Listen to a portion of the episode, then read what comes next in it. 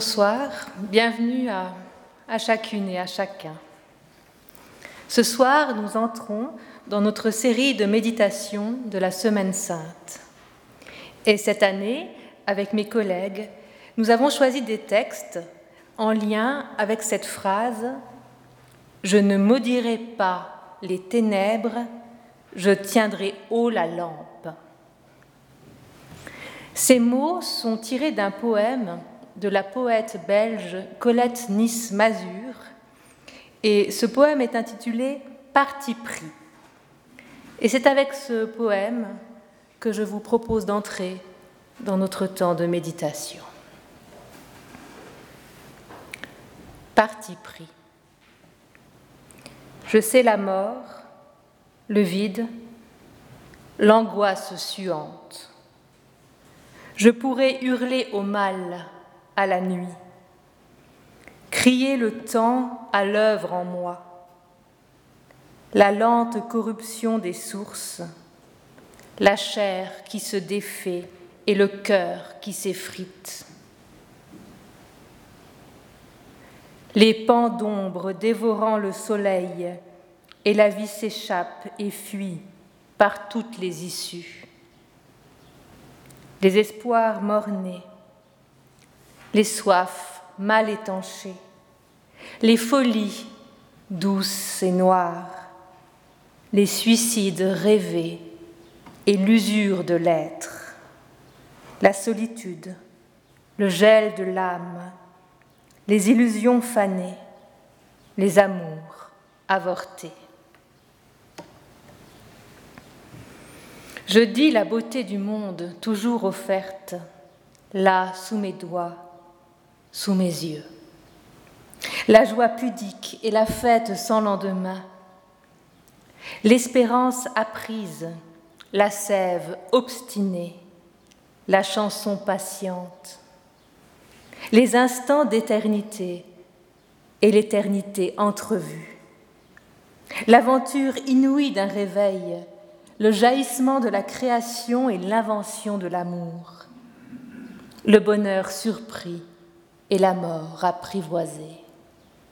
Je ne maudirai pas les ténèbres, je tiendrai haut la lampe.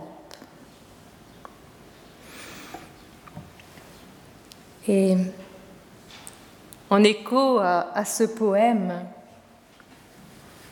qui est presque construit comme un psaume, vous l'avez entendu, hein, la plainte, la douleur et puis ensuite la louange. En écho à ce poème, j'aimerais partager avec vous ces quelques versets tirés du psaume 36. Seigneur, ta fidélité est dans le ciel, ta constance va jusqu'aux nues. ta justice est comme les montagnes de Dieu, tes jugements comme le grand abîme. Seigneur, tu sauves les humains et les bêtes. Combien précieuse est ta fidélité, ô Dieu. À l'ombre de tes ailes, les humains trouvent un abri. Ils se rassasient de l'abondance de ta maison, et tu les fais boire au torrent de tes délices. Car auprès de toi est la source de la vie. Par ta lumière, nous voyons la lumière.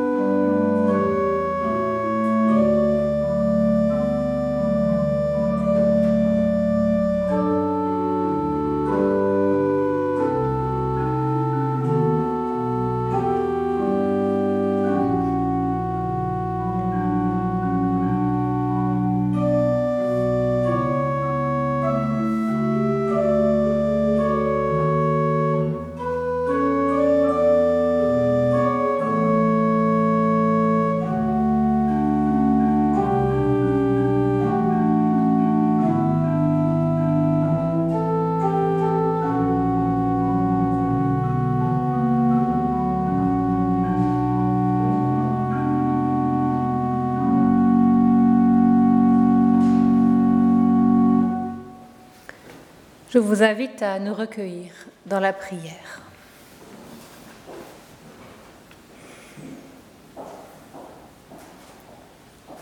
Notre Dieu, toi qui es la source de notre vie, au terme de cette journée, nous déposons devant toi chacune des heures qui se sont écoulées depuis ce matin. C'est sous ta lumière que nous déposons nos actes, nos paroles et nos pensées. Devant toi, nous déposons ce qui a été contrariant, lourd et difficile. Devant toi, nous déposons ce qui a été joyeux, bienfaisant et facile. Toi qui accueilles tout de nous, le lumineux et l'obscur, la laideur et la beauté, nous nous confions à toi. Aide-nous à accepter tout ce qui tisse nos existences. Aide-nous à ne pas nous sentir écrasés par nos devoirs et nos obligations. Aide-nous à ne pas nous sentir abattus par les difficultés et les épreuves. Allège-nous de ce qui ne nous appartient pas et donne-nous la force d'endosser nos responsabilités. Et par-dessus tout, aide-nous. Aide-nous à ne jamais oublier ce qui, au creux de nos jours, est source de joie et de bonheur. Nous resterons ainsi fidèles à l'éclat de la présence de ton esprit dans nos vies. Amen.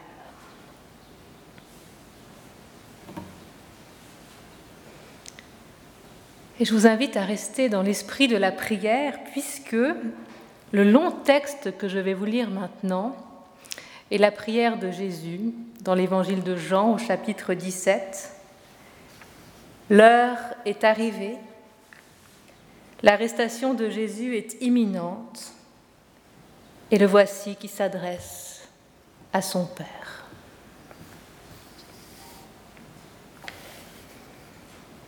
Jésus a levé les yeux vers le ciel.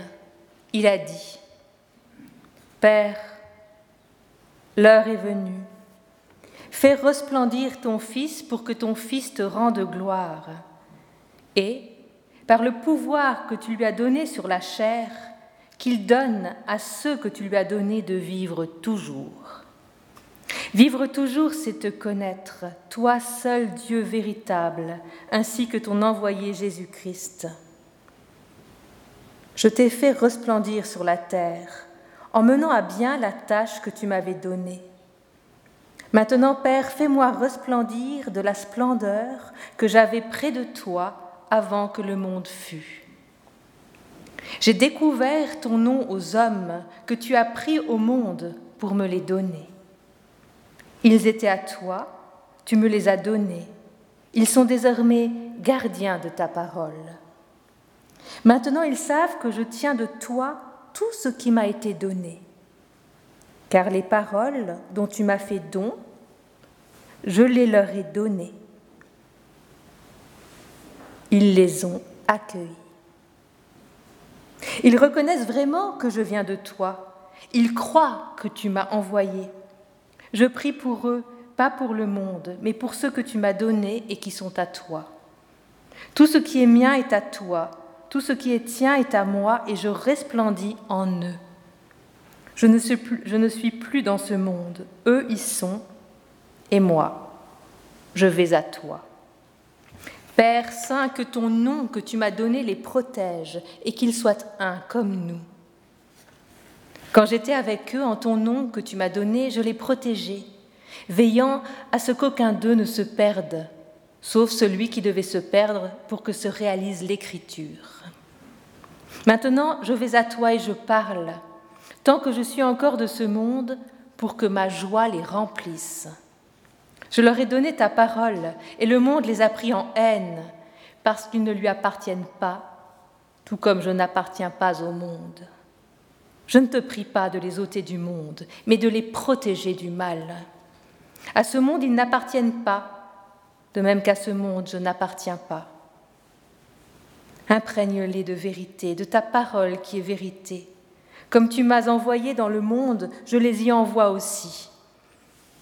Je me suis imprégné de vérité pour qu'ils soient aussi imprégnés de vérité. Je ne prie pas seulement pour eux, mais pour ceux qui, à travers leurs paroles, me croiront, et pour que tous soient un. Comme tu es en moi, Père, comme je suis en toi, qu'ils soient un en nous, et que le monde croit que tu m'as envoyé. Le glorieux éclat que tu m'as donné, je le leur ai donné, pour qu'ils fassent un comme nous, moi en eux et toi en moi. Que leur unité soit parfaite, ainsi le monde connaîtra que tu m'as envoyé et que tu les aimes comme tu m'as aimé.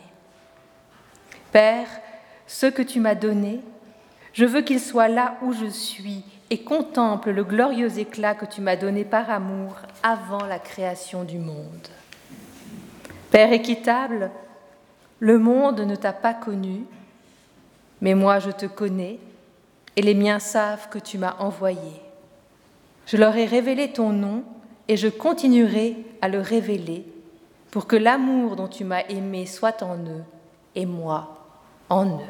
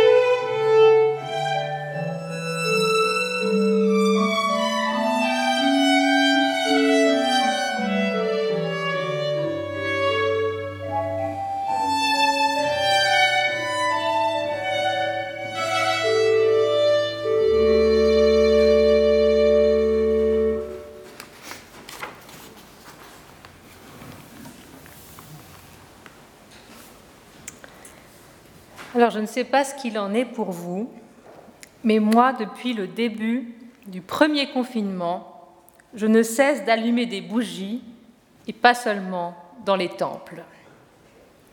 Parce que c'est un geste si simple qui allie la lumière et le feu et qui permet de rallumer la flamme de l'espérance. Par ce simple geste, laissez rayonner la lumière la laisser se diffuser. Et ce, malgré la crise que nous traversons, malgré ce choc collectif si difficile à absorber, qui s'inscrit dans la durée et dont nous n'avons pas encore pris la mesure des répercussions dans tous les domaines de nos vies. Laisser rayonner la lumière et ce, malgré les chocs personnels traversés cette année, pour qui a été touché dans son corps, pour qui a dû vivre de plein fouet la réalité de la mort et de l'absence. Oui, simplement la flamme d'une bougie, pour ne surtout pas oublier la lumière dont il est question dans le psaume 36 quand il est écrit Auprès de toi est la source de la vie, par ta lumière, nous voyons la lumière. Et c'est aussi de lumière dont il est question dans la prière de Jésus quand il est fait mention de la splendeur de Dieu, c'est-à-dire de sa gloire, de l'éclat de sa présence au monde.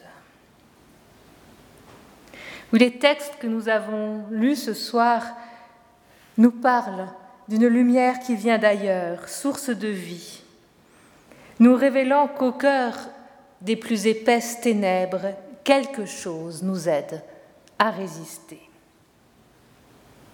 Et alors que nous venons d'entrer dans la semaine sainte et que nous avancerons jour après jour dans le récit de la Passion jusqu'à faire mémoire de l'arrestation, de l'agonie et de la mort de Jésus en croix, eh bien c'est sous le signe de cette lumière qui est capable de défaire la nuit que je vous invite à inscrire les jours à venir.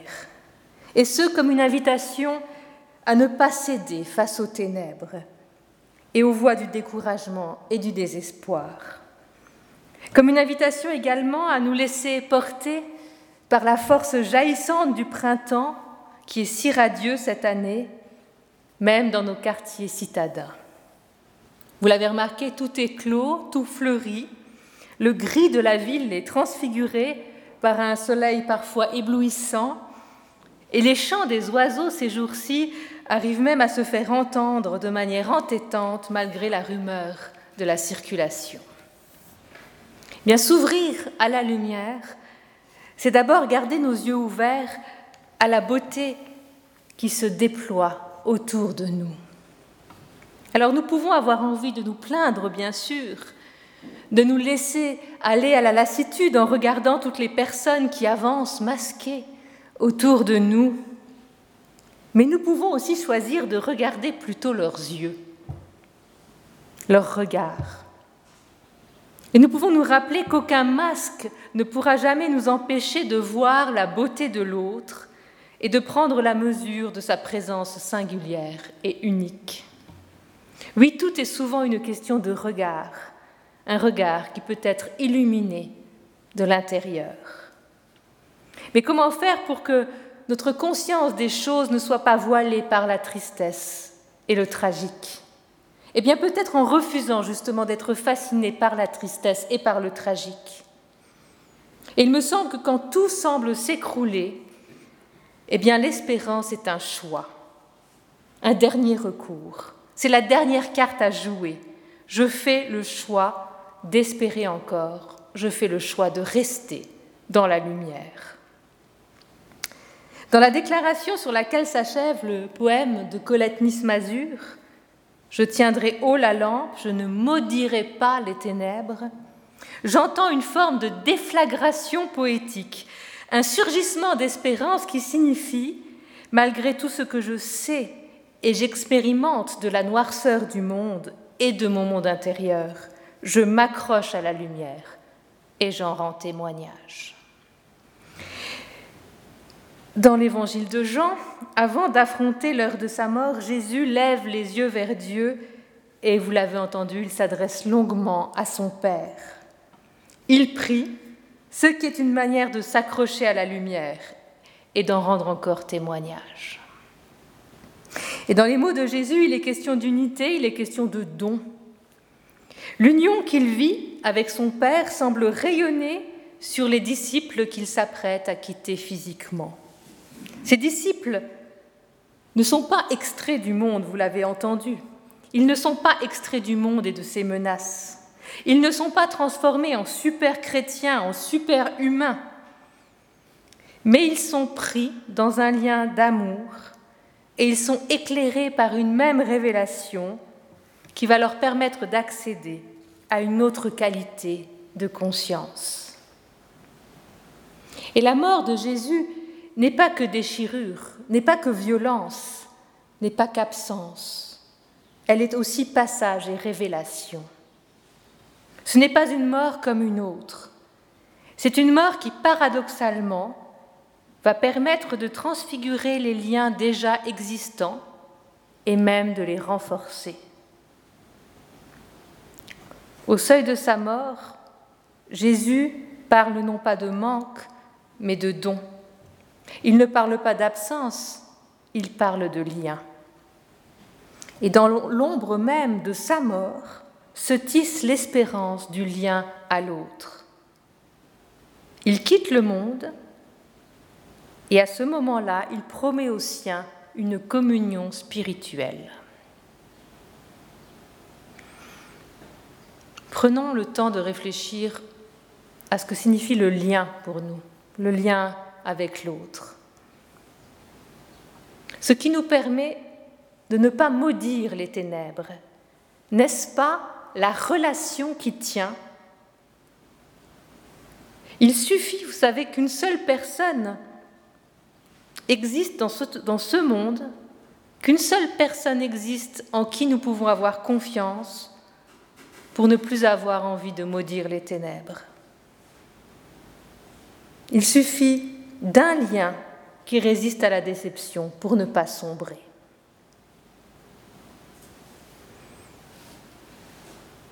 Jésus, au moment de mourir, se tourne résolument vers son Dieu. Il se tourne vers Dieu dans la confiance donnée, dans une parole, dans une révélation, dans une connaissance qui se déploieront encore après la croix. Une parole, une révélation, une connaissance qui nourriront les liens des disciples entre eux et avec Jésus et avec Dieu. Sa longue prière, elle était longue, hein, cette lecture, eh bien, cette longue prière est comme une mise en lien, vous l'avez entendu. Hein. Il nous rappelle le lien qu'il a avec son Père, que le Père a avec lui, et que lui et le Père ont avec les disciples, ceux qui sont aujourd'hui avec lui et ceux qui viendront après. cette, prière est un long tissage d'une communion spirituelle. Et je dirais qu'elle est aussi, cette longue prière, comme une bulle de lumière et de confiance comme si Jésus prenait refuge en Dieu son Père avant d'affronter le pire. Et vous l'avez entendu, il demande également à Dieu son Père d'être le protecteur de ses disciples et de tous ceux qui viendront après eux. On pourrait dire que Jésus demande à, à Dieu son Père de prendre tous les chrétiens dans cette bulle de lumière et de confiance. Vous le savez certainement, l'évangile de Jean, dans sa manière de mettre en récit la mort de Jésus, est l'évangile qui donne la vision la plus lumineuse de l'événement de la croix. Il n'escamote pas la mort de Jésus, mais il en fait un récit transfiguré par l'espérance, allant même jusqu'à employer le mot de joie dans la prière de Jésus.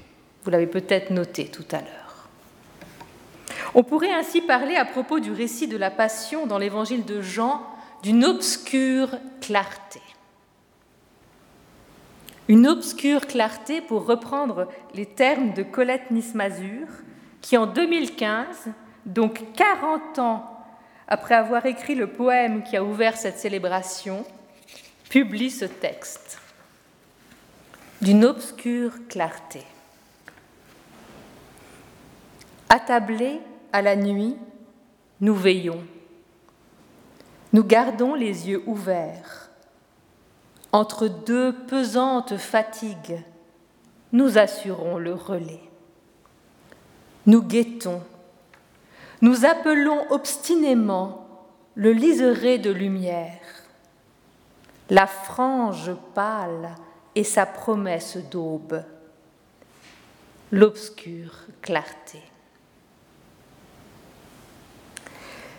Les poètes et les spirituels en appellent obstinément à la promesse de l'aube, et ils veillent dans l'obscure clarté. Leurs mots nous invitent à ouvrir nos yeux à la lumière qui est, à la lumière qui vient. Saurons-nous prendre le risque de croire encore à la transfiguration de nos jours, à la lumière de l'aube, même quand nous sommes telles des âmes errantes, un peu perdues entre chien et loup, même quand nous sommes parfois lestés par la gravité des circonstances. Il suffit parfois de gestes si simples. Allumer une bougie, ouvrir un recueil de poèmes ou sa Bible, reprendre souffle au cœur des mots se réancrer dans l'éclat de l'espérance que des hommes et des femmes avant nous ont laissé rayonner. Et puis, simplement lever les yeux vers le ciel et s'attendre à la lumière résolument. Je ne maudirai pas les ténèbres, je tiendrai haut la lampe. Amen.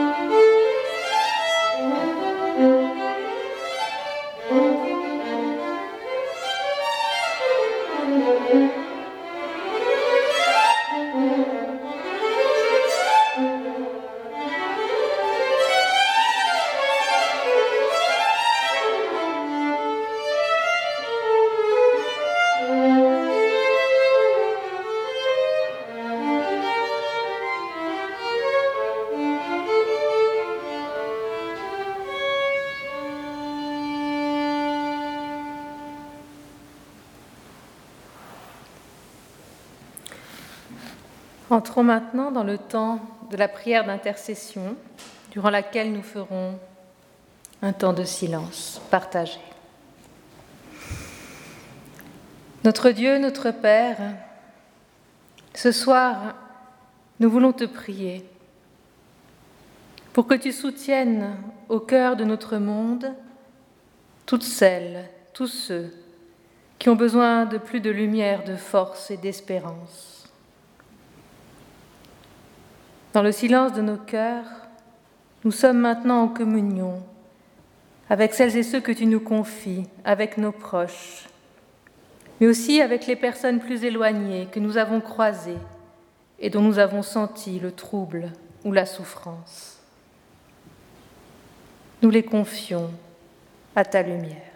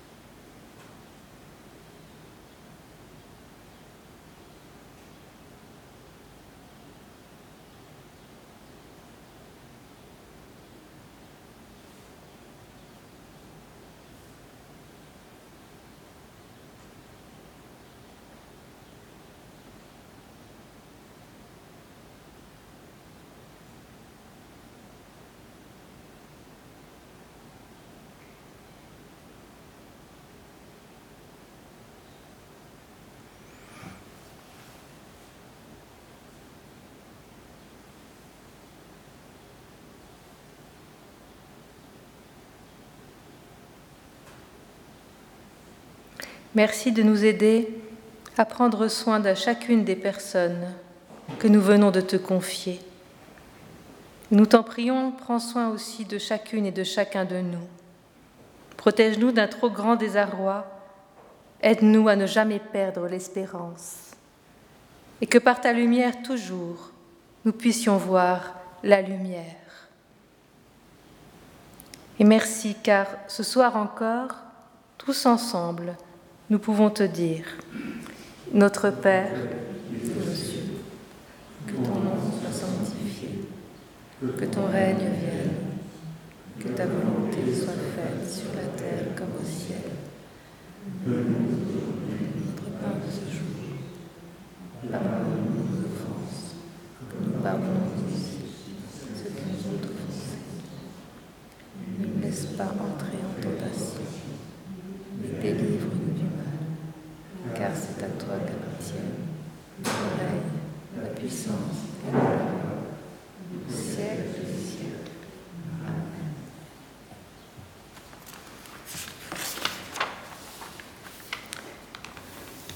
Avant un dernier morceau de musique et la, bénédiction, quelques annonces. Donc, je crois que vous avez tous reçu le petit programme de la semaine. Et donc euh, nos méditations se poursuivront demain avec Emmanuel Fuchs, mercredi avec Sandrine Landau et jeudi avec Marc Pernaud. Il y aura une sainte scène dans des conditions sanitaires tout à fait appropriées, nous vous rassurons. Euh, à Vendredi Saint, il n'y aura pas de Sainte Seine et à Pâques, avec Emmanuel Fuchs, nous aurons la joie de célébrer aussi la Sainte Seine, de communier toutes et, toutes et tous ensemble. Ce sera un peu compliqué, mais nous y arriverons. Et puis je voulais aussi vous dire que vous avez vu qu'il y a une journaliste de la RTS et un caméraman qui est là. Et euh, si vous le souhaitez, eh bien, vous pouvez euh, être interviewé par eux. Ils sont venus pour nous demander comment nous vivons depuis euh, le confinement, ben, notre spiritualité et puis notre, notre vie de, de, paroisse et de chrétiens, de chrétiennes. Alors, euh, si jamais vous voulez partir en catimini très vite, vous le pouvez. Si vous avez envie de rester, vous le pouvez aussi. Et vous n'êtes pas obligé d'être interviewé. Vraiment, sentez-vous tout à fait libre. Vous le savez ici, on fait les choses de manière conviviale et détendue. Mais avant de sortir de ce temple, eh j'aimerais encore euh, vous lire quelques lignes de Colette Nismazur, un magnifique poème qui s'appelle Traversée. Et puis ensuite, eh bien, nous pourrons partager la bénédiction de notre Seigneur. Je vous invite à vous lever.